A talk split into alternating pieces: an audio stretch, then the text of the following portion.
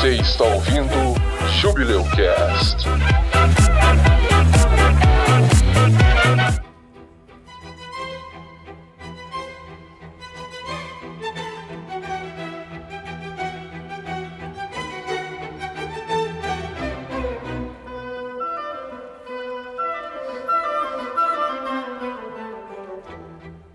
curiosidade, né? Que o nome do estúdio Ghibli, pra gente ocidental, a gente fala Ghibli, mas no Oriente eles falam Ghibli, o estúdio Ghibli. Aí é por isso que quando o Adson falou o nome no Japão, no final ele falou Ghibli, que é justamente o Ghibli que a gente fala aqui no, no Ocidente. É, e não, eles não têm um estúdio, eles não falam estúdio, eles falam Sutaijo. O vocabulário deles é um pouco diferente do nosso, né? É que a gente já gravou, se não me engano, um episódio sobre isso, sobre a questão dos vocabulários dessas. Isso, isso. E qual que foi, Josias? Ah, o número eu não me lembro.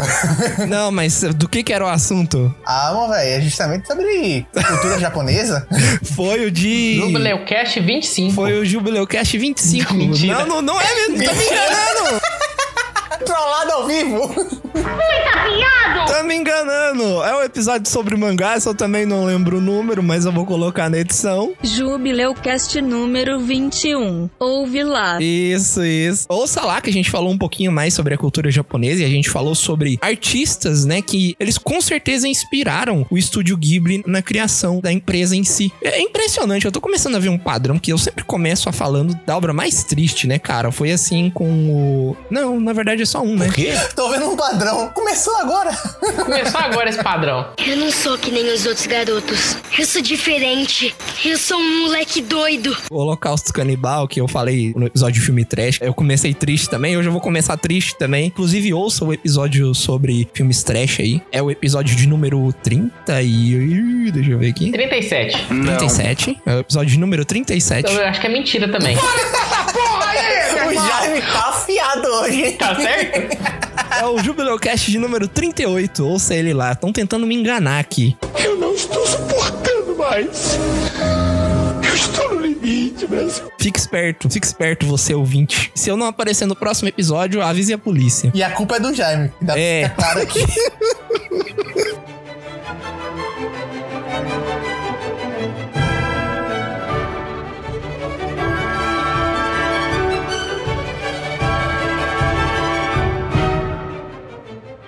Oi, aqui é o Edson. E por que, que os vagalumes vivem tão pouco? Nossa. Pesado. É. Direto, direto no cocorô. Oi, eu sou o Josias e não julguem as pessoas pela aparência. A menos que sejam dois caras numa moto. Aí você corre bastante, tá? Se for dois caras numa moto, mano, você corre muito. E se tiver de noite, corre mais ainda, mano. Mas vocês estão numa moto, você vai correr da moto? Se for o Cara- Bolsonaro e o velho da. Eu pensei em falar, Cami, mas eu não falei porque eu sei que o Edson ia tirar. Meu Deus, meu Deus. Eu que falei, medo. mas eu sei que o Edson vai cortar. Talvez eu coloque só um bip e a galera consiga identificar pelo velho. Meu nome é Jaime e Pônio parece mais bizarro do que o velho da dançando com tirulipa. É, dispense, porra. Porra, pônio parece Castelo Ratimbum, mano. Caramba. Os peixes com cabeça. Peixe com cabeça é Não, foda. Castelo Ratimbu não, não tinha peixe com cabeça, não. Era Gloob Gloob. Tinha? Ah, é, não era, não era do castelo. Ah, não, mas eu acho que tinha no castelo É, também, tinha tinha, não? também, tinha também, tinha também. é. Oi, eu sou a Cami e foca no cabeça de nabo. Não confie em espantalhos. Eles podem ser perigosos. Ou príncipes. Qualquer coisa pode ser príncipe, Para, né? para de dar spoiler, Josinho. Certo é a menina do Irmãos Green que tacou o sapo na, na parede e ele virou um príncipe. Gosto, gosto. tá com o espantalho na parede.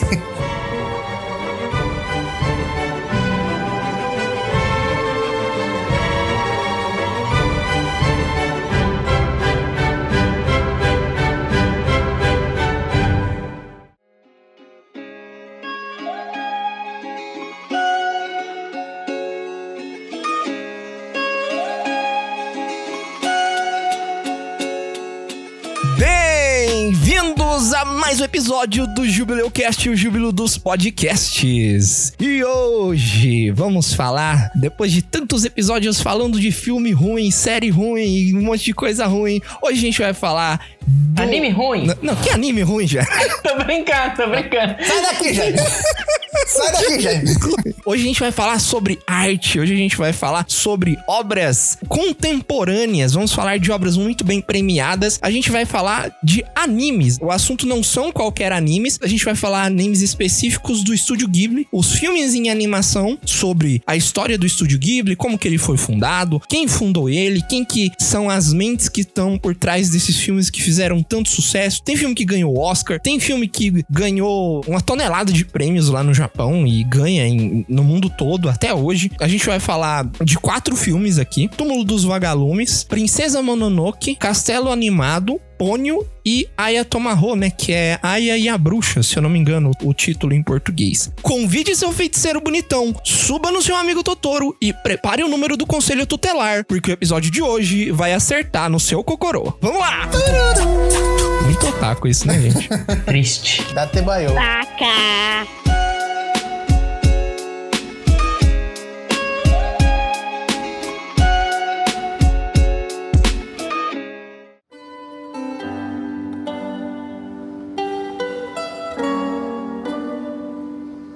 Vamos lá, vamos lá, vamos começar aqui. Vamos contar um pouquinho da história desse estúdio, do estúdio Ghibli, que faz filmes tão icônicos e tão memoráveis assim. O estúdio Ghibli, mais conhecido lá no Japão como Kabushiki Gaisha Sutaijo Jiburi, ele é um estúdio de cinema de animação japonês, sediado em Koganei, em Tóquio, conhecido por seus filmes de animação, mas ele produziu vários curtas, comerciais para televisão e filmes, além de ter trabalhado com diversos outros estúdios no visual de um monte de jogo e outras mídias também. Ele foi fundado em 1985 pelos diretores Hayao Miyazaki e Isao Takahata e pelo produtor Toshio Suzuki, e eles foram influenciados pelo sucesso do filme Nausicaa do Vale do Vento de 1984. O título dele em japonês é Kazenotani no Nausicaa. Ele foi dirigido e ilustrado pelo Miyazaki e de acordo com o site brasileiro do Estúdio Ghibli, estudioghibli.com.br, o filme ele é considerado o primeiro produzido pelo estúdio antes mesmo da fundação do estúdio, já que grande parte dos profissionais que trabalharam no Nausicaa, eles acabaram integrando a equipe inicial do estúdio. Seis dos filmes do estúdio Ghibli estão entre os 10 filmes de anime com maior bilheteria produzidos no Japão. A Viagem de Chihiro, Sento Chihiro no Kamikakushi é o segundo mais alto, arrecadando mais de 395 milhões de dólares. Muitos dos seus trabalhos ganharam o prêmio Animage, Anime Grand Prix, e quatro ganharam o prêmio da Academia de Animação do Ano do Japão. Cinco filmes receberam indicações ao Oscar, e A Viagem de Chihiro também ganhou o Urso de Ouro em 2002, e ele levou o Oscar como melhor filme de animação em 2003. O Totoro, que é o personagem do meu amigo Totoro, é Tonarino Totoro. Não é aquele youtuber, o Totoro? também. também. Muito bom. Tem um youtuber que chama Totoro também, mas. E que o- foi baseado, lógico, no personagem do filme, né? Sim, claro, claro. Ele que é o mascote do estúdio, inclusive. O estilo artístico do estúdio Ghibli, né? Isso vale pra todas as obras que a gente vai falar hoje. Ele é característico de todos os filmes, de todas as obras que a gente vai falar hoje, trazendo histórias que vão do fantástico ao realístico, misturando perspectivas inocentes e infantis com subtramas que muitas vezes são subjetivas, mas sempre muito simbólicas e alegóricas, né? Transmitindo de maneira única mensagens fortes e relevantes de forma quase atemporal. Isso é todos os filmes que a gente vai falar aqui, né? Porque muitos deles tratam do fantástico, tratam de coisas que você não precisa estar numa época. Se você for um ser humano que tem empatia, você entende o que, que tá acontecendo ali.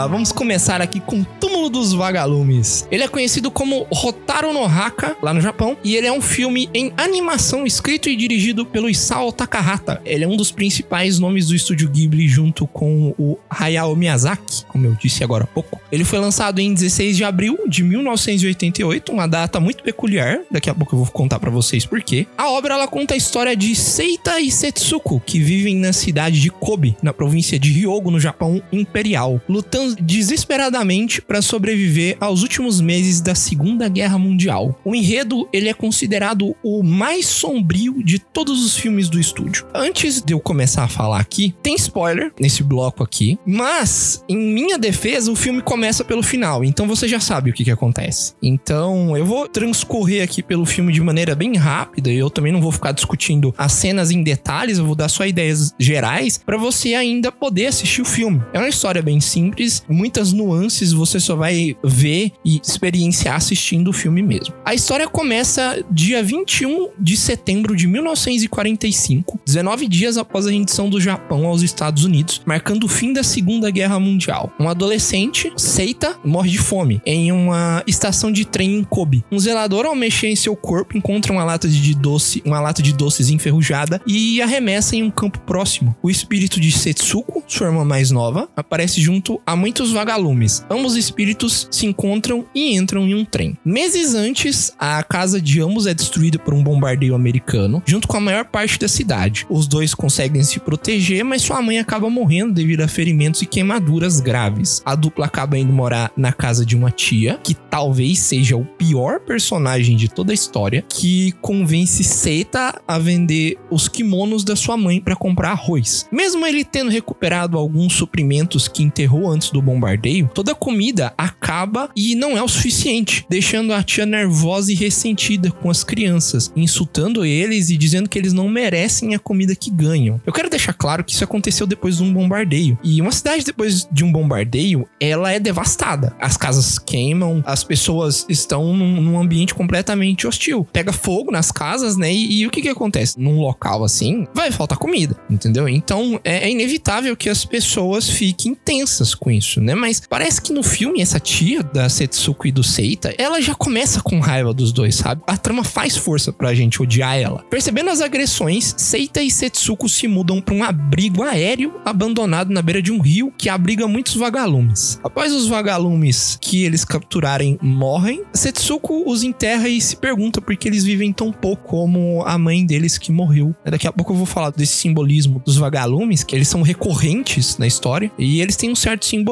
né? Um certo valor para a cultura japonesa. Os suprimentos começam a ficar escassos e Seita tem que começar a roubar para eles sobreviverem. Primeiro, ele começa roubando algumas fazendas e depois ele começa a roubar casa durante ataque aéreo, porque a cidade é evacuada, eles avisam os, os habitantes para evacuar e eles se escondem em bunkers, em locais para se proteger. E aí as casas ficam vazias, ele ia lá e roubava. Por fim, ele é espancado por um fazendeiro que pega ele roubando as plantações dele. Durante todo o filme, a gente vê o Sota colocando a vida da Setsuko sempre em primeiro lugar e protegendo de qualquer mal, como tem um momento em que ele afasta ela, tem um corpo na praia e ele não deixa ela ver e tenta animar ela, né? Tenta proteger a inocência dela. Na maior parte do tempo, a garota exibe uma visão inocente, o que ocorre ao redor. Ela acha motivos para sorrir em pequenas coisas, como nas balas de fruta que ela acaba comendo aos poucos durante toda a história, ou nos vagalumes que iluminam o abrigo também. Os dois se ajudam e encorajam para continuar seguindo em frente, para sobreviver em tempos difíceis e atravessar esses obstáculos perigosos. E uma das coisas que mais aproxima os espectadores e se torna o coração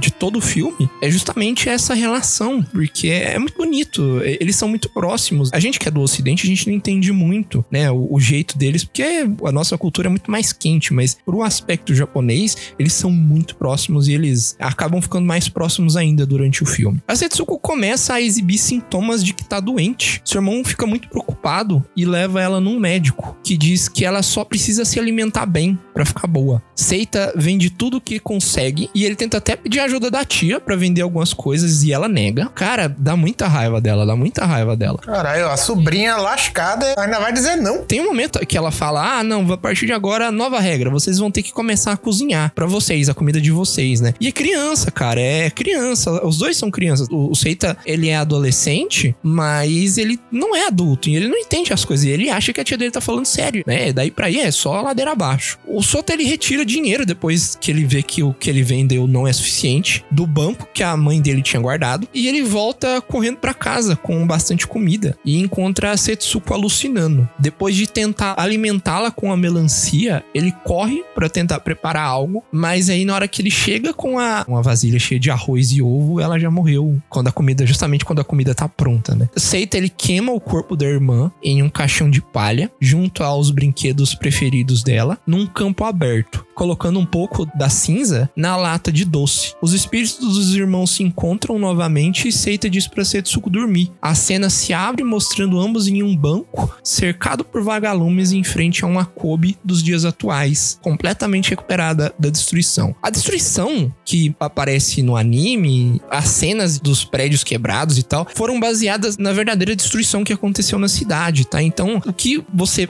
vai ver ali, se você for assistir o filme, são é, cenas o, o mais próximos da realidade que eles quiseram trazer para o público, né? A recorrente aparição dos vagalumes, falando agora do simbolismo dos vagalumes, ela não acontece à toa. Os vagalumes, eles têm a vida curta, de duas a três semanas, da mesma forma que as crianças que geralmente morrem na guerra, depois de um bombardeio, de algum desastre, algum ataque que acontece na cidade, é a média de tempo de vida que eles têm antes de morrer. E o mesmo serve para pilotos kamikazes, que quando eles entram pro posto de kamikaze, né? Porque o kamikaze é um posto na Segunda Guerra Mundial, é, que eles entravam para esse posto, eles viviam em média de duas a três semanas. Para formar a palavra vagalume nos kanjis de escrita do título do filme, eles usaram o kanji fogo, fazendo alusão às bombas incendiárias B-29 que eram lançadas no Japão pelos Estados Unidos. Além disso, os vagalumes são símbolo de impermanência e da alma, a Hitodama no Japão. E que impermanência? Impermanência é um, um termo muito usado no budismo que diz que a gente tem que aceitar o ciclo das coisas. As coisas morrem, as coisas vêm, as coisas vão, as pessoas nascem, o amor começa, o amor termina, e é a mesma coisa com tudo na vida. E, e eles representam isso, inclusive naquele diálogo da Setsuko falando por que a mãe dela teve que morrer tão cedo. O diretor Isao Takahata, ele explora o horror da guerra, não tentando amenizar os problemas que os personagens enfrentam. Ele cria imagens perturbadoras, sejam marca no corpo das crianças por picada de mosquito, ou resultado desnutrição, né, com a pele e o, os ossos bem aparentes. São momentos dolorosos, justamente pela identificação que a gente cria com os irmãos e as dificuldades que eles passam juntos. O Takahata, ele mostra que a guerra afeta em grande escala mesmo aqueles que não sabem ou não tem nada a ver com ela, o que faz a história focada na humanidade se destacar mais ainda. A ideia do filme, ela não foi do estúdio Ghibli, né, mas foi encomendada pela empresa Shinchosa. Ela foi baseada na história real de Akiyuki Nosaka, contada no livro de mesmo nome, Rotaro no Haka, de 1967. A sua irmã mais nova realmente morreu de fome e ele viu pessoas morrerem queimadas. O escritor lançou o livro com um pedido de desculpas à sua irmã mais nova. Já o diretor Isao Takahata também vivenciou a destruição da guerra e usou sua história de vida para dar toques mais emocionantes ao anime. O longa ele foi produzido simultaneamente. Lembram que eu disse para vocês que a data era uma data muito peculiar? Ele foi produzido simultaneamente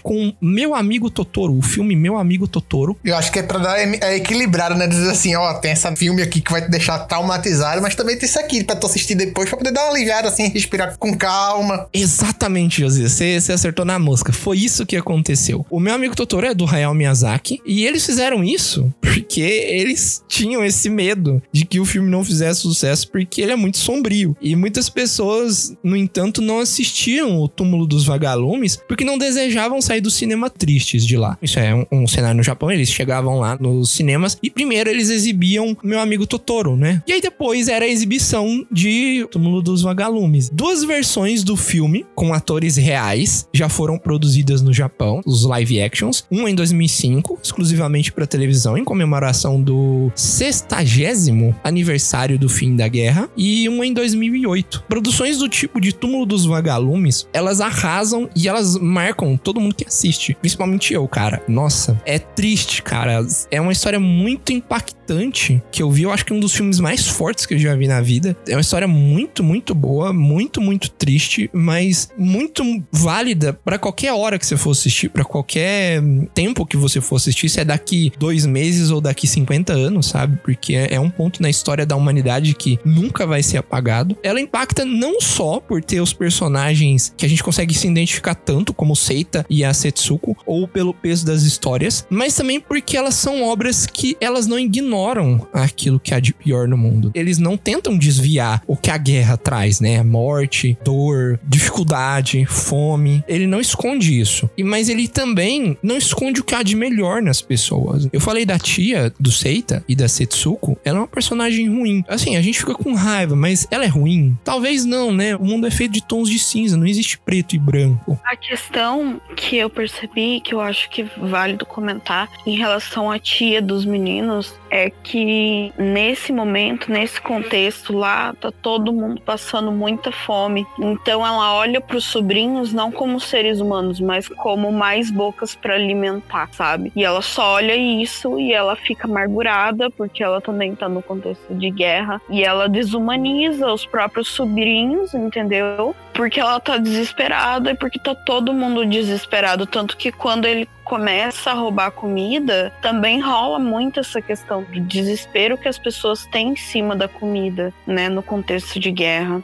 Por isso que eu enfatizei a fome ali quando eu falei, né? Sim, sim. É o famoso cada um por si depois que rola um desastre, onde não tem um auxílio externo, seja do governo, seja de terceiros. Quando a pessoa tá entregue à própria sorte, vamos dizer assim, é cada um por si. Você pode desumanizar parente para poder tentar sobreviver. A, a sobrevivência que vai lhe dizer o quando você quer sobreviver, vai que lhe dizer o que, é que você vai fazer. Muitas vezes ela pode estar tá fazendo isso daí, mas depois, se ela conseguir chegar numa situação que normalize de ter um estabelecimento para morar novamente, comida, etc., vai começar a cair a ficha do que, que ela tava fazendo. A gente vê esses tons de cinza, né? A gente pensa nisso, mas o filme ele tem esses momentos bonitos também. Porque, tá, a tia deles é, é um personagem, mas a gente vê outros personagens mais humanos também, né? Menos nervosos, menos agressivos. Os fazendeiros tentando ajudar o Seita a comprar as coisas quando eles vão pro abrigo. As pessoas dizendo para ele o que que tá acontecendo acontecendo. Ele é preso num momento e aí o policial, o militar lá que prende ele, ele vê a situação que o, o Seita tá e ele não torna aquilo grande coisa, né? Ele simplesmente, depois que a pessoa que acusa ele, que é o fazendeiro que espanca ele vai embora, ele deixa o Seita embora. O filme ele mostra o que tem de pior, mas ele também mostra o que tem de melhor, né? Ele mostra a esperança. E por mais que seja difícil suportar esse baque emocional no final dessa fantástica história, o filme ele acaba provando pra gente espectadores, uma das melhores qualidades humanas que a gente tem tá presente, né? Por isso que a gente fica triste, por isso que a gente fica tão ligado aos personagens, né? Que são o amor e o luto de uma perda, tanto a perda da mãe, dos irmãos, quanto da própria Setsuko citando o Visão do WandaVision, da série recente, né? O que, que é o luto, se não o amor que perdura. Eu fiquei muito feliz, pessoalmente, quando eu descobri que era baseado num livro e o Seita do filme, o Akayu Kinosaka, ele sobreviveu e ele escreveu um livro. E porra, velho, é direto no Kokorô quando eu li que ele escreveu o livro com um pedido de desculpas pra irmã, né? Que ele viu morrendo. Ah, cara. é muito. É doloroso. Edson, indica? Ah, cara, indico. Eu acho que se você quiser assistir, quiser ver um, um dos melhores filmes do estúdio Ghibli, talvez um dos melhores. Talvez não. Ele é um dos melhores filmes de guerra que existe. E não guerra, Segunda Guerra Mundial. Ah, é o melhor filme. Consequências da guerra, não, não de guerra, guerra. Isso, consequências da guerra. É, não de guerra, guerra mesmo, mas das consequências da guerra e das qualidades humanas perseverando nos piores das situações. Aí depois você assiste o meu amigo Totoro lá, que já é no plano ali, ó. Pra você ficar feliz. Sim. Sim, assiste o meu amigo Totoro É, fica exatamente. bem. Assistam logo o meu amigo Totoro antes, aí assistam um filme, depois assistam outro filme do Estúdio Ghibli também, que é pra cima depois, ou então inverte a ordem, porque pra você assistir na situação que a gente tá, principalmente se você mora no Brasil e estamos falando com as pessoas que estão em 2021, ainda tá complicado. Não é muito bom, não. É, tá muito complicado se você for uma pessoa muito empática, é daquela daquelas que se entrega bastante assistindo uma obra e absorve bem ela, eu, Josias, sugeriria que você deixasse esse filme pra assistir com as pessoas que você gosta, assim, sabe, calor humano. É, e não tenha vergonha, porque você vai chorar. É um filme pra chorar. É um filme que retrata a triste realidade de uma guerra onde nenhum dos dois lados ganha.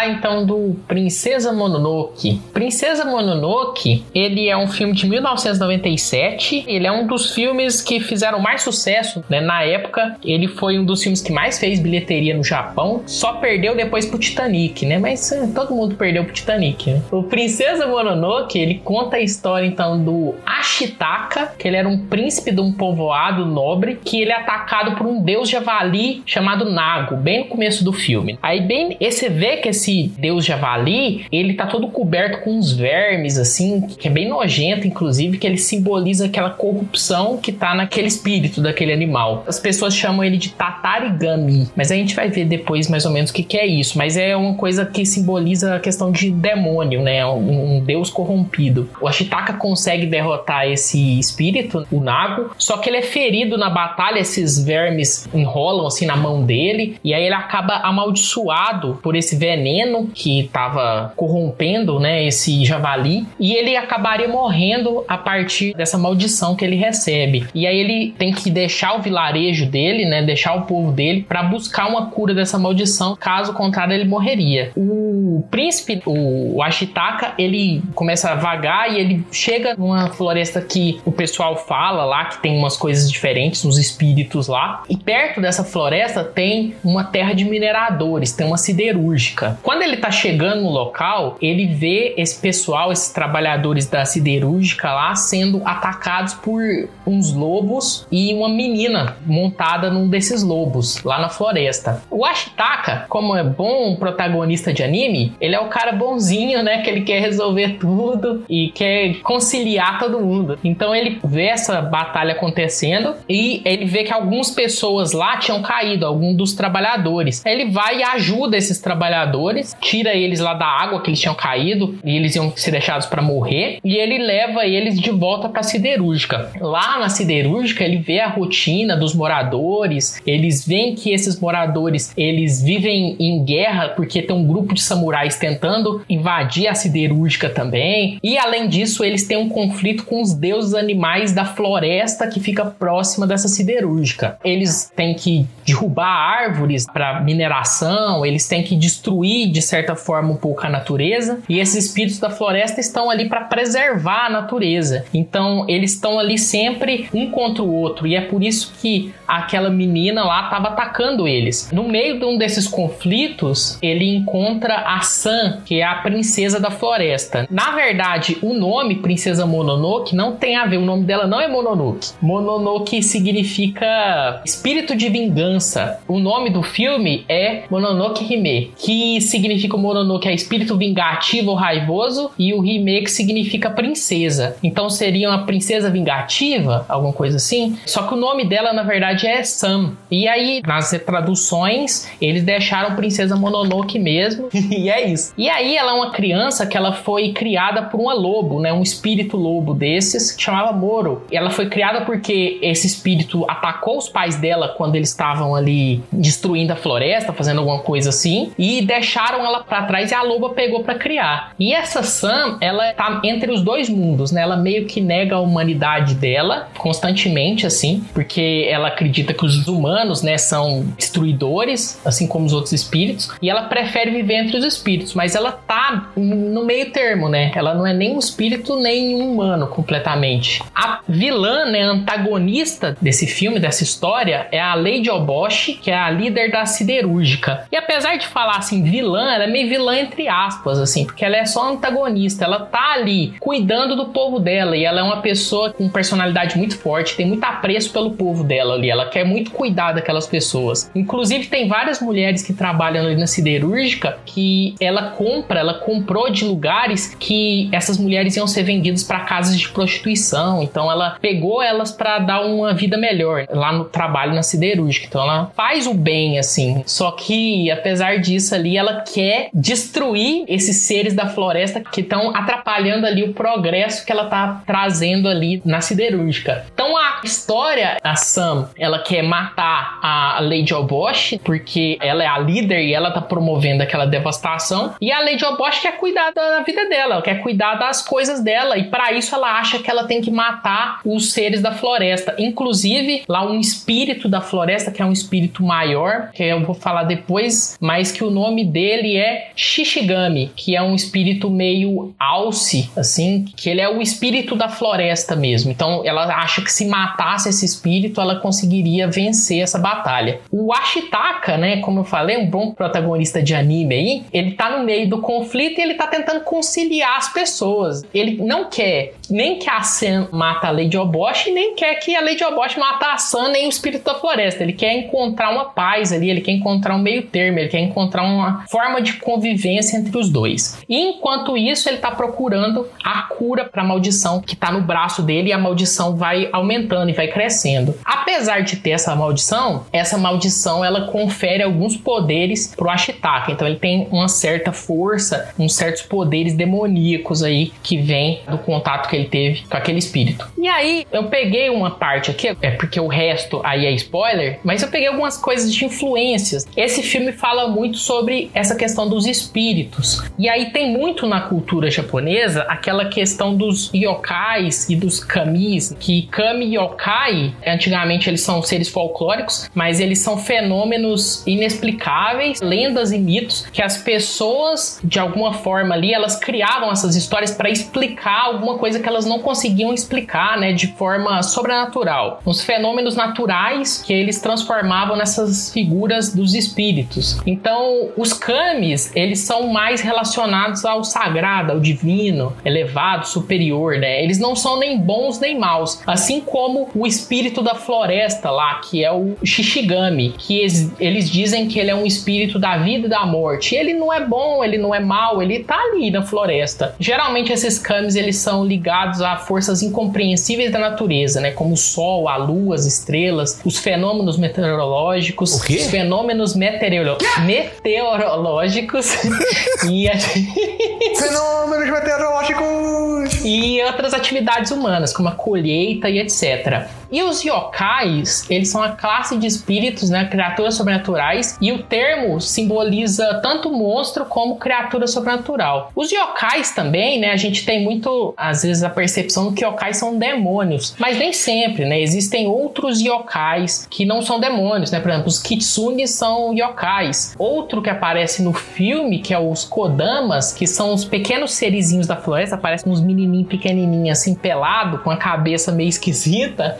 eles são espíritos das árvores, né? Espíritos da floresta. Geralmente eles aparecem muito, esses kodamas, junto de lugares, né, em que a floresta está preservada, que eles falam. E eles têm preferência por árvores mais antigas. Os kodamas, eles são pacíficos, sábios, extremamente poderosos, mas geralmente eles são pequenininhos e parecem engraçadinhos, né? Então os personagens lá no filme aparecem com uma grande quantidade desses kodamas e esses kodamas guiam ele ali no começo da história. Eles estão presentes ali porque aquela floresta é uma floresta muito antiga e uma floresta muito bem preservada, tirando a questão ali do começo da siderúrgica querer destruir ali, né? Outra coisa que é a questão lá dos Tatarigami. Tatarigami que é o primeiro demônio lá, o deus javali que ele tava em fúria, né? Ele tinha sido atacada pela Lady Obosh, mas no começo do filme a gente não sabe. Ele tem inclusive uma bala da arma dela na barriga barriga, que ela acertou ele, que ela tirou ele, e aquilo corroeu ele de ódio, e aí ele se tornou um demônio. O Tatari, na verdade, é uma forma corrompida da manifestação de um deus. Ele tá representado lá na série como esses vermes feitos de sangue, meio de sangue coagulado assim, e eles emergem assim dos deuses quando eles vão se tornando rancorosos, quando eles estão cheios de ódio, quando eles estão corrompidos. Por que que aparece como verme? De acordo com o que eu pesquisei, existe lá no folclore japonês um tipo de magia venenosa chamada Kodoko. E a ideia desse Kodoko é que os feiticeiros, né, eles criam, misturam diversos insetos venenosos lá num pote e deixam que esses insetos se matem. Aí eles pegam o inseto vencedor, retiram os fluidos desse inseto e esses fluidos eles são usados para envenenar alguém, para controlar essa pessoa, para causar má sorte ou até para matar a pessoa. Esse Kodoko também é o nome de um espírito, que é a encarnação dessa magia, e geralmente ele aparece no formato de vermes. Então por isso quando eles estão corrompidos, eles ficam todos cheios desses vermes de sangue, assim, que é bem nojento. A história segue por essa questão deles tentarem matar o Shishigami, que ele é um deus servo, e Shishigami significa deus servo, e ele é o deus da floresta e ele representa a morte e a vida. E é bem interessante quando aparece o Shishigami, porque ele é um bicho bem esquisito, ele é um servo com a cara meio de gente, assim, com um monte de chifre, e onde ele vai pisando na mata, as vegetações crescem e morrem, assim, bem rapidamente, sabe? Porque ele é o deus da vida e da morte. À noite, quando escurece, ele se torna o andarilho noturno, que é um ser espírito gigante, um yokai gigante, né? Que ele anda ali pela floresta, ele é meio translúcido assim. A referência para ele é o Daidarabochi, que é um gigante yokai no folclore japonês, que ele moldou muito da geografia do Japão, porque ele era capaz de mover montanhas e onde ele andava, ele deixava lagos e vales com as pegadas. Agora, curiosidades. Essa floresta é uma floresta, né, que ela é numa ilha de Yakushima, né? Yakushima é realmente existe, é uma ilha lá do Japão, tem mais ou menos 800 quilômetros quadrados, localizada no sul de Kyushu e ela é integrada à província de Kagoshima. Essa ilha, ela tá coberta com uma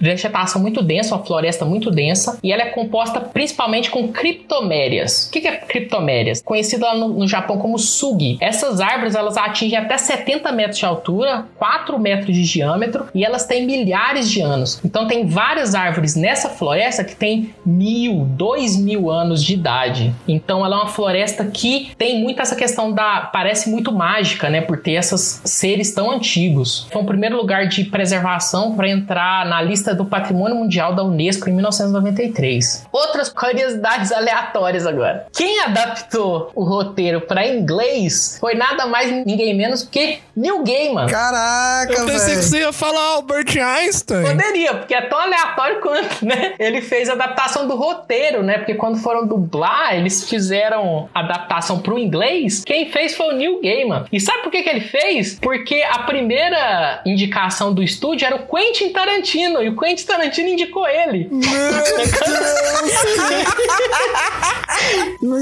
Jubileu Cast, Neil Gaiman, ele sempre vai brotar de um portal mágico no meio do assunto. Com certeza. Ele sempre vai surgir. Ele é um cara recorrente aqui, sabe? E aí, outras coisas. O Hayao Miyazaki, ele queria que Princesa Mononoke fosse o último filme dele pra ele se aposentar. E mas não, né? Até hoje aí. Até hoje, tá trabalhando, inclusive, aí. E na bilheteria, como a gente falou, né, ele foi um grande sucesso. Ele arrecadou 158 milhões pelo mundo. Tem críticas bastante positivas, né? Um dos filmes que as pessoas eu acho que mais gostam. E foi uma das maiores bilheterias da história do Japão, perdendo só pro Titanic mesmo. Depois. Mas o Titanic saiu quase no mesmo ano, também é de 97. Então foi rapidamente ele foi esperado. E, maluco, mas pra competir com Titanic, é, tem que ser bom, É, mas não é, não é qualquer um que compete com o Titanic, né? É um filme ambiental, né? Um filme que fala sobre questões ambientais, sobre o ser humano destruindo a natureza, sobre como não é certo isso, como a gente pode conviver. Essa aleatoriedade do Neil Gaiman só não é maior do que a do Quentin Tarantino. Eu acho que o Quentin Tarantino olhou assim: hum, o texto não tem dizendo que tem muitas mortes aqui, muito sangue. Não, eu vou passar. Passar pro New Game, a cara do New Game, meio louco. Essas coisas de doideira assim, de, de magia, de negócio bem aloprado assim, a cara dele. Rolês aleatórios do New Gaiman. Ouça o Jubileu Cast de número 39 que a gente falou sobre o New Gaiman.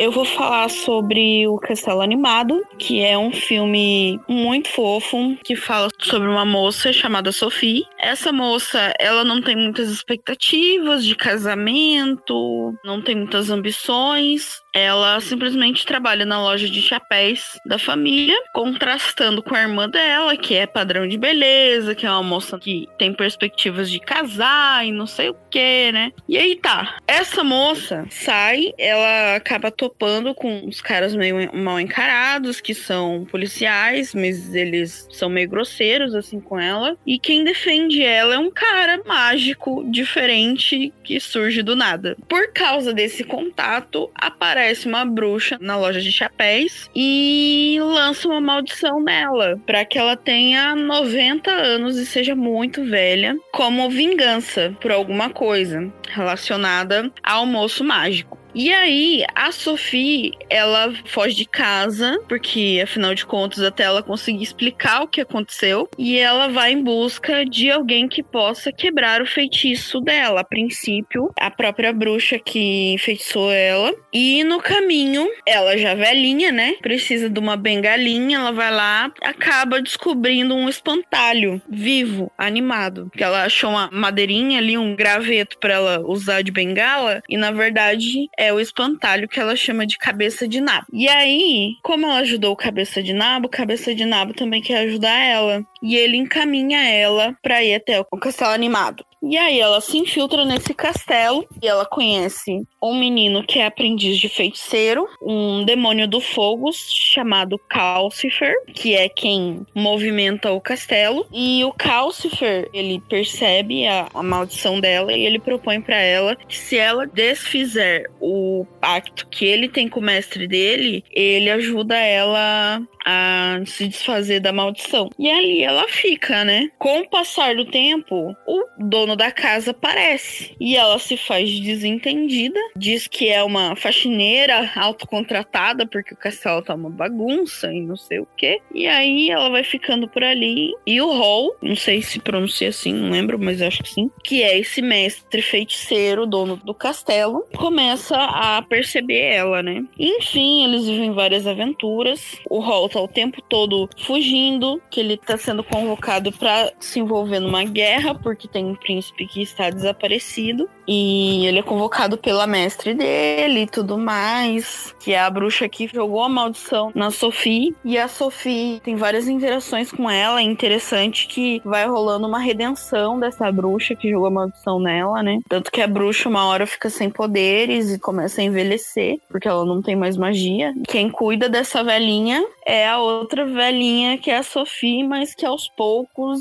vai dando uns flashes assim de que ela tá recuperando a idade dela, sabe? Não fica exatamente claro como essa maldição se quebra. Fica implícito. Ela aos poucos vai se apaixonando pelo Hall, isso fica evidente. E ele, apesar de se fazer de bonzão, ele vai demonstrando que também tá se interessando por ela. E a construção desse amor, e eu acho que também da questão da autoestima dela em relação a quem ela mesma é, vai quebrando a maldição. E aí, nessa guerra, ele acaba optando por ir pra guerra de uma vez, para tentar resolver, e ele vai. Parece que quanto mais ele, ele se manifesta, determinado tipo da magia dele, ele vai sendo consumido por ela, né? Ela também dá os pulos dela para tentar combater essa questão da maldição dele também, e os dois vão se conectando, porque no fundo fica claro que ele sabe que ela tem maldição, que aquela posição dela de velhinha não é a posição real dela, sabe? Não é a condição normal dela. E é muito românticozinho, assim, é fofinho, que os dois vão trabalhando as suas fraquezas da autoestima juntos. E no final da história, o príncipe era o espantalho. Beijos. Spoiler alert! Eu ia falar um negócio, mas o cachorro tá latindo, então não vou falar não. O Jaime ia falar qualquer coisa sobre tipo, esse anime é muito ruim, você quer dizer que o cachorro disse, assim, vai falar não, não vai falar não, deixa quieto. O filme, ele é de 2004, né? Então ele é um filme mais novo do estúdio Ghibli. Mas ele fez muito sucesso, né? Ele foi indicado pra 13 prêmios e o único que ele não ganhou foi o Oscar e o Saturn Awards. De resto, ele levou tudo. Super bem na crítica também. Foi super cotado. No Rotten Tomatoes, o filme ele tem uma pontuação de 87%, baseado em 172 pelas críticas com a classificação média de 7.5. O consenso do site diz primorosamente ilustrado pelo mestre animador Miyazaki. O filme irá encantar crianças com a sua história fantástica e tocar os corações e mentes dos espectadores mais velhos também. O filme possui uma pontuação de 80 pontos de 100 no Metacritic, indicando geralmente favorável, né? Então, é também tá ali na elite do estúdio Ghibli. Ah, ele é inspirador, ele é muito bonitinho. Esse filme ele é baseado num livro de uma autora britânica chamada Diana Wynne Jones. Que é basicamente em inglês o castelo animado do Home. Uhum. House Moving Castle. Isso. Esse filme é, é lindo demais, velho. A animação é muito bonita, é, a mensagem que passa é muito bonita também. Os personagens são extremamente cativantes. Eu sou apaixonado pelo Calcifer, que é o demônio do fogo. A gente fala assim, é o demônio do fogo, aí você vai imaginar um, demônio vermelho gigante com asas, com chifres e cospe fogo. Não. O demônio do fogo que o Calcifer é, é simplesmente uma chaminha com olhos e boca. É a coisa mais linda do mundo. E a animação do castelo andando, assim, se movimentando, é muito bonita. E uma outra coisa também que tem no- nesse filme é que você consegue entrar e sair do castelo dependendo da porta que você abrir. Tem uma parte do castelo onde você tem uma porta lá que leva você para uma outras portas de outros lugares. Então, se você souber qual é a porta correta que você tem que abrir, você pode muito bem cair dentro do castelo, como você pode ir para um outro lugar também no mundo. É como se fosse um portal. Vocês recomendam assistir? Pra caramba. Super recomendo. A nossa fã número um também, Susan, recomenda pra caramba esse filme. É o filme preferido dela. Beijo, Susan! Cadê essa Susan que nunca mandou um e-mail? Vou falar com ela depois pra ela mandar um- uma mensagenzinha pra gente, pra poder a gente comentar aqui. Pois é, ué. Se você está ouvindo o Jubileucast e nunca mandou uma mensagem pra nós, mande, que a gente te cita no próximo episódio. Manda falando o que você achou dos filmes que a gente vai falar aqui nesse episódio. Baixei o Spotify pra Dona Marga, viu? Se preparem. Eita! Cheiro, tia Marga! Um cheiro pra tia Marga que vai ouvir a gente agora também. Um beijo. Beijo, mãe! Sigam tia Marga no Instagram. É, sigam ela. Qual que é o Instagram dela? Arroba Tia Marga de Assom. Olha aí, tá aí. Então siga lá a tia Marga, porque é muita doçura no Instagram só.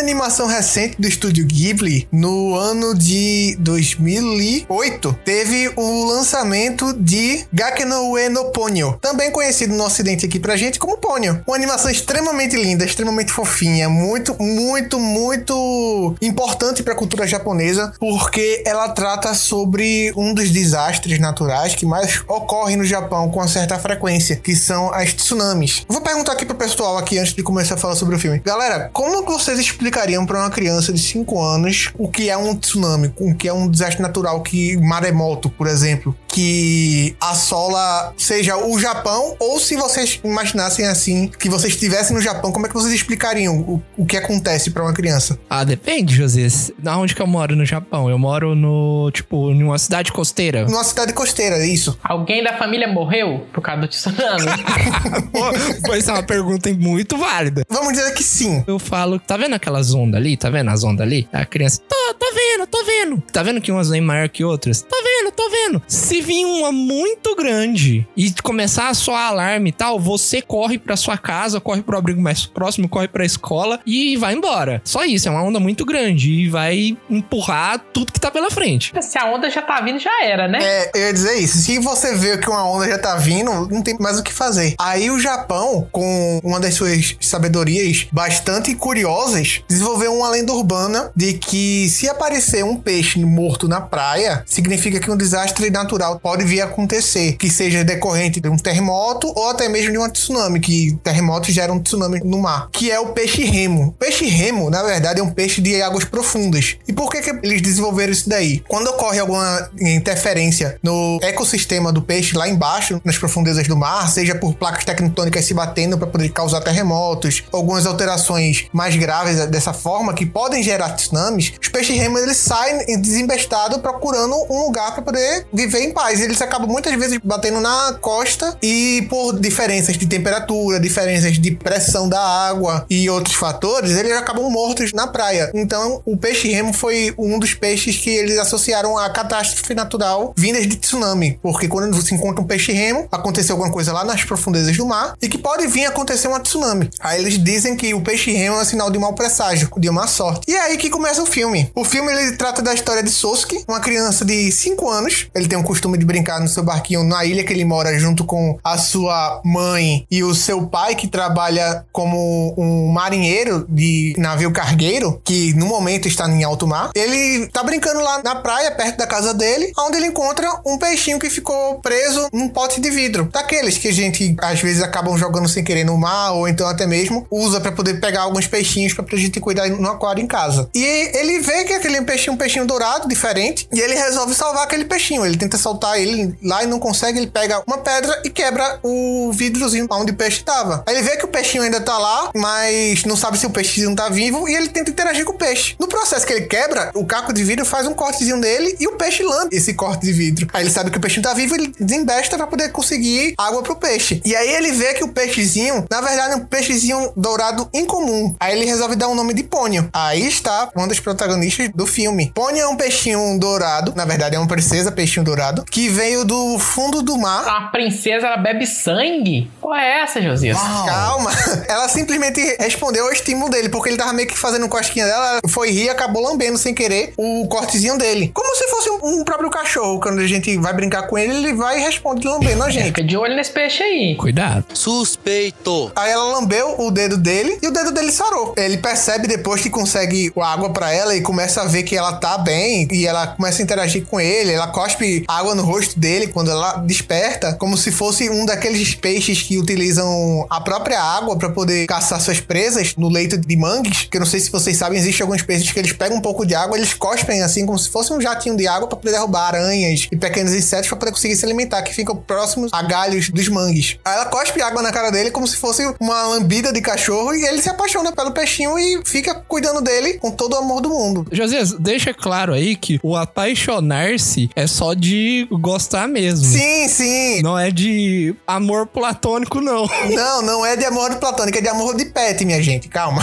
É de amor de pet. Você, do mesmo jeito que você ama seu cachorro, seu periquito, seu gatinho, seu, seu petzinho, eu, eu, ele apaixona pelo peixinho. Igual a gente falou no episódio de Junji Ito, é, japonês tem uma tendência a fazer umas coisas bizarras, então é bom falar. É, mas nesse caso aí, o bizarro é em, em outros aspectos gráficos, assim, digamos assim, de ter peixes com rostos, etc e tal, mas não é um bizarro de estranheza, de horror. É mais um bizarro de curioso. Como eu tava falando, a Pônio é uma princesinha que ela mora, talvez eu possa dizer, um castelo subaquático com o pai, e o pai dela largou a humanidade há um tempo atrás e se tornou um mago estudioso que achava que a humanidade era responsável por todos os, os desastres do ecossistema dos oceanos, o que uma parte ele está certo. E o nome dele é Fujimoto, sendo que ele deixa muita Pônio presa junto com as outras irmãs dela, que são as versões minizinhas da Pônio, que parecem um, um tamanho de um dedo e são o mesmo jeito que ela é. Tem uma barriguinha branca, corpinho vermelho e uma cabeça de uma menina ruiva. Ele deixa ela muito presa porque ele tem receio de que a humanidade vá fazer algum tipo de mal com ela, porque por ela ser uma princesa peixe, ela tem alguns poderes mágicos. Inclusive, um deles foi esse de curar o corte do menino quando ela lambeu. Aí, quando ela foge, o pai dela se desembesta atrás dela, controlando algumas criaturas da água para poder, pra poder conseguir recuperá-la. Ele consegue recuperá-la, mas sendo que a menina já tá encantada pelo Sosuke e quer viver a vida com o Sosuke. Ela quer se tornar humana para poder ficar brincando com o Sosuke, para poder crescer com o Sosuke e ficar fazendo companhia para ele pelo resto da vida. E ela decide que vai virar humana. E ela começa a se transformar porque, como ela teve o contato com o sangue humano, ela conseguiu alterar o DNA dela para se parecer com aquele DNA que ela tinha absorvido pelo sangue. Ou seja, ela tá virando uma humana. E o pai dela começa a usar todos os poderes possíveis dele, bebendo poções para poder aumentar o potencial mágico, para evitar que isso aconteça, porque ele sabe do potencial destrutivo da humanidade. Ele sabe o quanto a humanidade joga lixos nos mares, faz caças predatórias aos animais aquáticos, e ele é o, digamos assim, um mago protetor do ecossistema. Inclusive, tem algumas partes do filme em que ele diz que determinada ação poderia causar um desastre no ecossistema, porque iria fazer uma superpopulação de uma determinada espécie de peixe. E ele é basicamente o mantenedor dessa ordem. Ele ainda respira ar, mas ele virou um híbrido entre um humano e um peixe, porque quando ele tá em terra firme, ele precisa de estar num lugar bem úmido. Mais na frente na história, Ponion, ela consegue desenvolver mãos e pés. E ela começa a querer ir se encontrar com o Sosuke. Ela sabe onde tá a ilha, mais ou menos, e ela vê o sinalzinho que ele deixou para ela quando ela foi levada de volta pelo pai dela, que foi um baldezinho na porta da entrada da casa dela, que era o balde onde ele tinha pego ela pela primeira vez. E ela começa a voltar, sendo que ela absorveu uma magia que o pai dela estava desenvolvendo, que era para trazer a era da Pangeia, logo no início da Terra, onde o planeta era basicamente coberto por água e tinha apenas uma parcela de terra na superfície do planeta. Poniol acidentalmente mistura essa magia com ela e com o- os outros peixes que estavam ao redor dela, que são as irmãs dela. E ela começa a se desenvolver realmente, ela ganha realmente braços. Antes ela tinha ganhado como se fosse um- umas patinhas de galinha nas mãos e nos pés, e depois ela desenvolve braços e pernas de verdade, isso é uma aparência mais ainda humana. E ela começa a correr por cima da água que tá indo na direção da ilha onde o pequeno Sosuke mora com a mãe dele, Lisa, e com o pai que tá no alto mar, Kyoshi. E o pai é o primeiro a ver aquela movimentação porque quando ela sai da água e ela começa a correr, os peixes ficam fazendo como se fossem plataformas. E o pai enxerga que aquilo ali é um início de uma tsunami. Ou seja, existe uma alusão entre a forma eh, lúdica e infantil para se tratar uma tsunami, que seriam vários peixes um em cima do outro. E existe o desastre natural também enxergado pelos adultos no filme, que é uma tsunami que eles conhecem bem por morarem no lugar costeiro, no lugar onde tem bastante incidência desse problema, desse desastre natural. E ela começa a correr por cima da água e os peixes vão guiando ela para onde é a casa do Sosuke, ela encontra com ele e ela simplesmente pula. E ele fica querendo entender quem é aquela menininha. Aí ele pensa, pensa, pensa, ele, Pônio. Aí ela confirma com a cabeça e ela começa a falar. Nesse desenrolar da história, o pai dela tenta ainda voltar a pegar ela porque quando um- uma princesa do mar vai para a superfície, desastres naturais começam a acontecer ao ponto de atrair astros. Porque o que acontece? Fenômenos naturais, a lua cheia, quando se aproxima da Terra, as marés sobem por conta do efeito gravitacional. E a Pônio tá na superfície brincando com o Sosuke, tendo poderes mágicos e usando eles muitas vezes para poder ajudar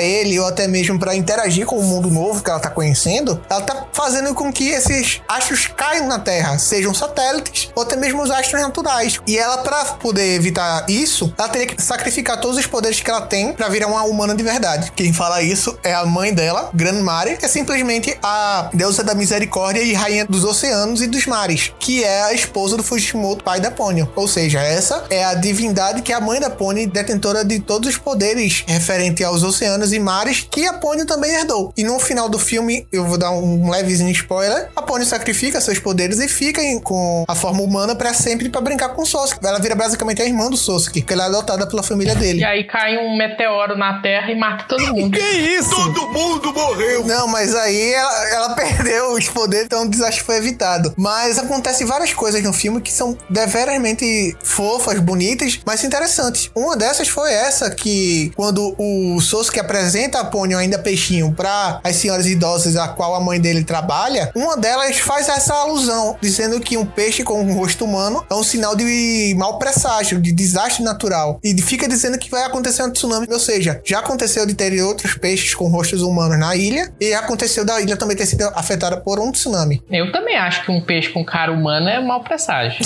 É, ué.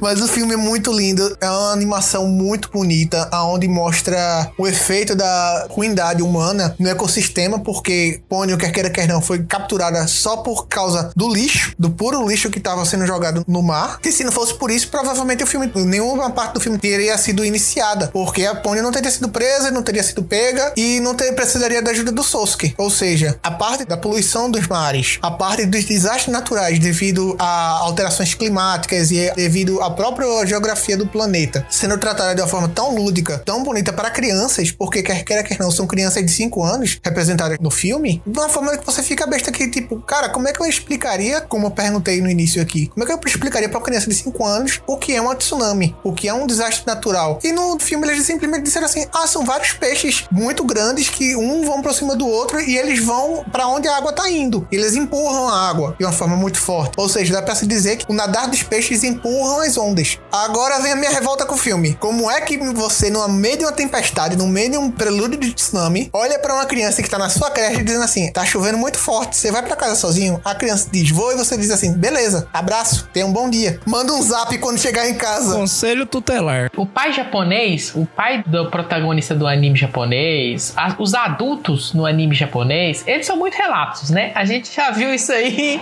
em várias obras. E eu tenho certeza que a Lisa, a mãe do Aprendeu a dirigir com o Toreto. Porque as no volante, ela é daquela de conversar com você enquanto tá fazendo drift. E ela mora na porra de uma ilha, no cume da montanha, assim, ponto mais alto da ilha. Já spoilou o filme inteiro, do final do filme. Ponyo, ele também é de um um dos filmes mais lucrativos já feitos no Japão, né? E também uma das obras mais lucrativas do estúdio Ghibli. Custou 34 milhões de dólares pra fazer e arrecadou 202 milhões. Então, praticamente multiplicou aí por 10 vezes, né? o- a grana dos caras. Então, foi muito bom, né? E você falou, é- é- foi baseado na Pequena Sereia, né? Do H.C. Anderson. Foi baseado na, na Pequena Sereia do HC Andersen. E além de, também de ter pego uma inspiração na lenda japonesa da Urashima Taro. Que é basicamente um- uma pequena sereia, mas num contexto japonês. Mas eles têm umas pequenas divergências na história. Mas é um pescador que salva uma tartaruga. E a tartaruga, na verdade, era uma princesa tartaruga. E depois vem uma tartaruga gigante, querendo agradecer a ele, querendo levar ele pro reino deles pra poder ele conseguir viver por lá. Ele sente falta de casa, volta, mas sendo que ganha um baú e a, a princesa tartaruga diz pra ele não abrir até ele tá bem velhinho. Quando ele volta, já passou vários anos e ninguém lembra direito dele. Aí ele fica triste, achando que vai ter uma resposta dentro do baú, abre o baú antes mesmo de ficar velho, mas na verdade ali só estava os anos que ele tinha ficado lá dentro do reino das tartarugas e ele acaba falecendo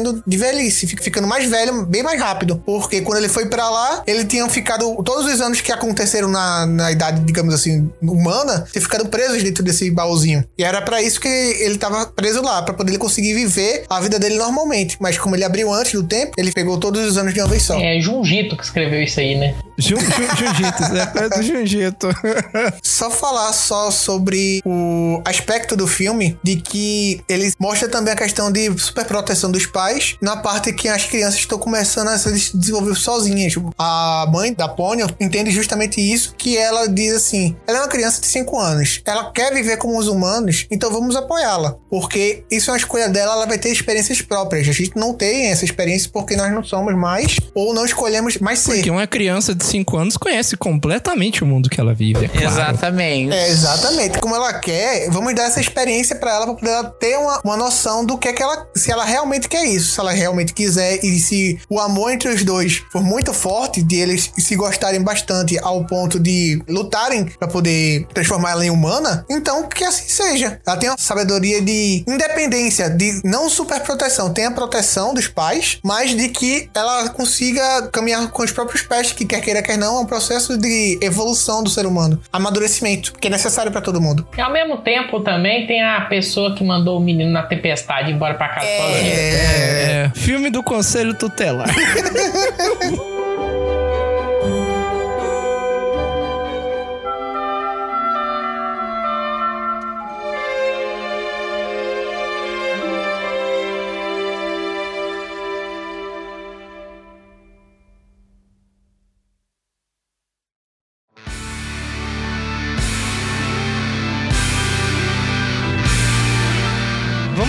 falar do filme mais recente pra gente terminar esse programa. A gente falou de algumas obras desde a criação até meados de 10 anos atrás aí, dos filmes lançados. A gente não falou dos mais novos, mas eu achei legal a gente reservar um tempinho aqui, rapidinho no final do programa, pra gente falar da última obra do estúdio Ghibli, né? Que foi Aya Tomahawk, que foi lançado do dia 30 de dezembro de 2020. Ele foi dirigido pelo Goro Miyazaki, o filho do Hayao Miyazaki, que inclusive serviu de modelo pro Sosuke no Ponyo. Ele dirigiu esse filme. A carreira dele não era originalmente nessa carreira de animação, de animes e tal, mas ele começou a carreira dele como paisagista. E aí, nos últimos 10 anos que ele vem trabalhando como diretor na indústria da animação do estúdio Ghibli. Contam que deu treta aí com o pai dele, porque o pai dele não queria que ele dirigisse no começo do trabalho dele, mas no fim eles acabaram se entendendo. E aí, ele que dirigiu essa animação, que inclusive é uma animação em 3D, ele foi um filme feito completamente em computação gráfica, trazendo um destaque diferente nas produções do Estúdio Ghibli, que originalmente são todas em 2D, em desenhos mesmo. Ela foi feita juntamente com a Netflix, né? Ela foi lançada na Netflix e foi baseada no romance Earwig and the Witch. Título em português do livro é Tesourinha e a Bruxa. A mesma autora do Castelo Animado, a Diana Wynne Jones. O livro ele foi publicado em 2011. Esse filme, vamos dizer assim, filme, porque ele, ele tem a característica de filme, mas a estética dele, o formato dele não é muito filme. Ele não recebeu muito elogios dos fãs, inclusive ele foi até bem criticado porque ele não adapta uma história completa, sabe? Como geralmente são os filmes do estúdio Ghibli. Uma história redondinha, sabe? Ele pega essa história desse livro e ele adapta certinho, ele né, adapta fielmente. Só que o filme, ele acaba tendo os mesmos problemas do livro. O livro, ele traz uma história de fundo muito interessante sobre os personagens que aparecem. Não vou dar spoiler não, mas em suma é uma história sobre a filha de uma bruxa, né? Ou pelo menos a entender que é uma filha de uma bruxa. E ela tá sendo perseguida por outras bruxas, né? E ela deixa a filha dela num orfanato. Ela é adotada por uma outra bruxa. Essa bruxa, ela também tem relação com a mãe dessa menina. E ela vai descobrindo a história e tal, o que que tá acontecendo ali. O filme, ele traz toda uma mitologia de seres, né? De bruxas, de demônios. E aí tem toda uma discussão de não se julgar um livro pela capa, né? Não é porque é demônio ou porque é bruxa que é mal. Tem indícios de que o lado ruim não são as pessoas que estavam perseguindo a mãe dela. Tem bastante coisa assim, né? Detalhes pequenos, mas o ponto central da história é ela, né? O nome dela é Aya, Ayatsuru, e ela quer controlar as pessoas, ela quer controlar o ambiente em que ela vive. E ela tenta fazer isso em todo local que ela tá. Situações que uma criança normal acharia horrendas, ficaria com medo e tal. Ela não, ao invés de ficar com medo, ela vê essas situações como oportunidades e ela tenta tirar algum proveito disso. E aí o final da história é meio desapontante, né? Funciona como metade de um filme, primeira metade de um filme, só que falta terminar, a história não termina. Bom, eu atribuo a isso, eu não sei se realmente é, mas eu atribuo a isso ao falecimento da Diana, né, que ela morreu em 2011 quando ela publicou o livro, e ela não conseguiu terminar. O que dá para perceber é que ela queria fazer uma saga usando esses personagens, mas aí vou falar o que eu falei aqui antes da gravação. Se eu não conhecesse o estúdio Ghibli, eu diria que tem uma continuação. Mas como o estúdio Ghibli, eu acho que nunca produziu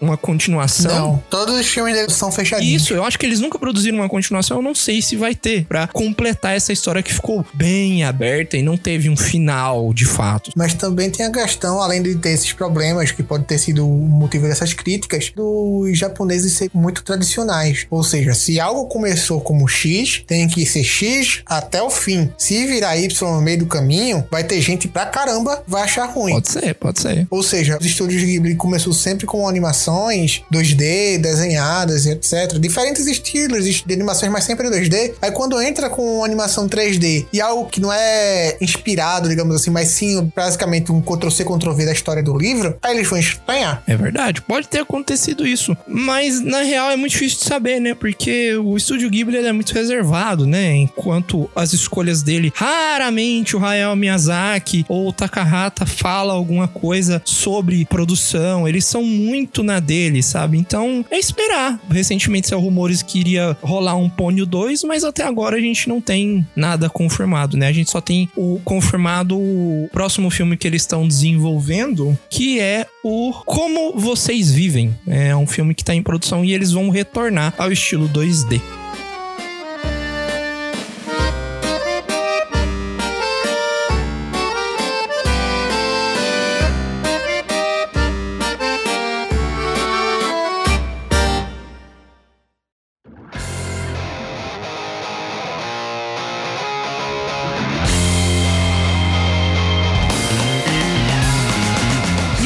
É isso, pessoal. Espero que vocês tenham gostado desse episódio aqui. Espero que vocês tenham aproveitado as histórias que a gente trouxe pra vocês. Espero que vocês assistam os filmes que a gente tá indicando aqui nesse episódio pra vocês. A gente fez o possível pra não acabar com toda a graça de todos os filmes. Todos ainda são válidos demais de você assistir. Se você gostou dos filmes ou se você gostou do episódio tem alguma crítica a fazer, manda pra gente, né? Você pode mandar pra gente nas redes sociais, pelo site. As nossas redes sociais são arroba Corvo do Bico, todas elas, Instagram, Twitter e Facebook. Segue a gente lá, curte a gente lá. O e-mail é bico do corvo contato gmail.com. Você pode mandar pra gente lá ou pelo formulário do site também. Se você também tiver sugestão de outros episódios, de outros assuntos que a gente pode discutir aqui no Jubileucast, você pode mandar pra gente por esses meios também. Sigam as nossas redes sociais, todas elas são atualizadas diariamente com notícias sobre os mesmos assuntos que a gente traz aqui no Jubileucast, games, séries, filmes, um monte de coisa legal. Se vocês gostaram bastante desse episódio, eu vou dar um desafio para os nossos ouvintes, que é o seguinte: citem quatro filmes do Estúdio Ghibli, diferente desses que a gente já falou, pra gente fazer um próximo episódio que a gente vai assistir e vai comentar sobre. Boa, boa. Ainda tem muito filme do Estúdio Ghibli. Mas tem que mandar e-mail. Tem, mas tem que mandar e-mail, tem que entrar em contato com a gente por algum lugar. Não precisa ser e-mail, Qual que é não. o contato, Edson?